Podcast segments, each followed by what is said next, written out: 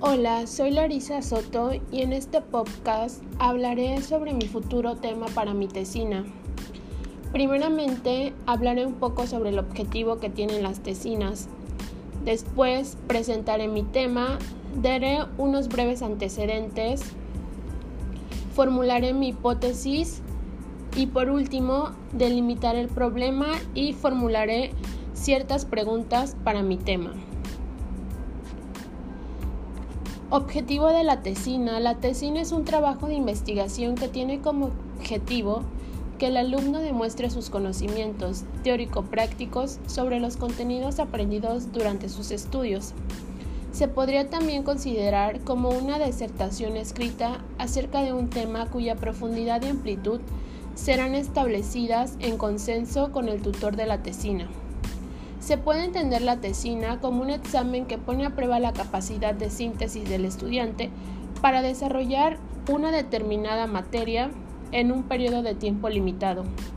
Su brevedad tiene la ventaja de que precisa de una menor investigación bibliográfica y un menor número de páginas. El tema que yo elegí para mi tesina se llama responsabilidad internacional de los estados sujetos a las reglas de comercio internacional de la OMC. El presente tema investigar tiene por objeto analizar las reglas de comercio de la OMC, el alcance de responsabilidad que éstas tienen para los Estados miembros, las consecuencias que trae aparejado el incumplimiento de éstas en el mundo jurídico y, por último, las repercusiones en la economía y comercio de México ante una, ante una futura desaparición de la OMC.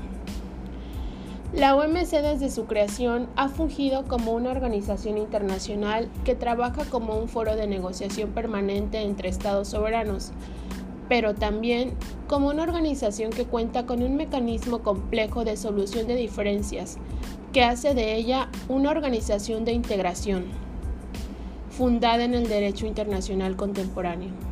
La OMC, convertida ya en una auténtica organización internacional, cuenta con un ordenamiento jurídico integrado y especial. Produce, en efecto, un conjunto de normas jurídicas que constituyen un sistema y que rigen a una comunidad. Las normas de la OMC las normas de la OMC son objeto regularmente de renegociación.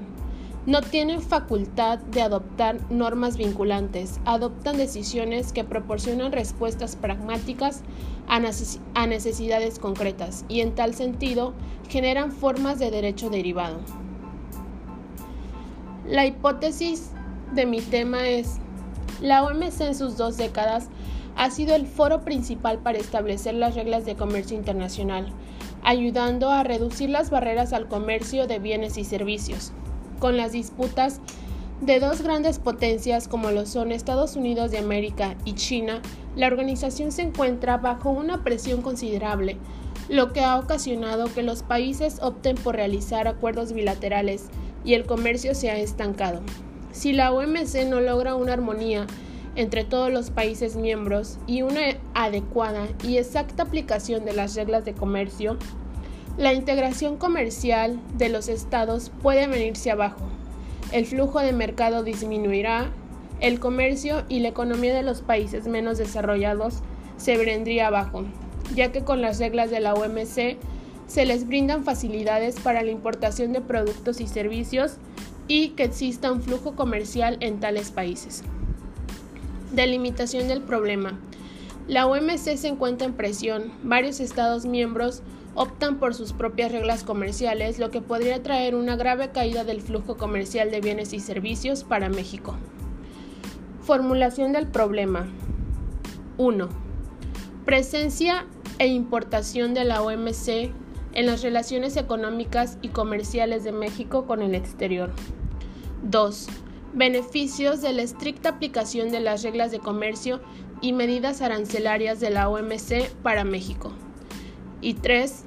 Hacia una subjetividad de las reglas de comercio de la OMC.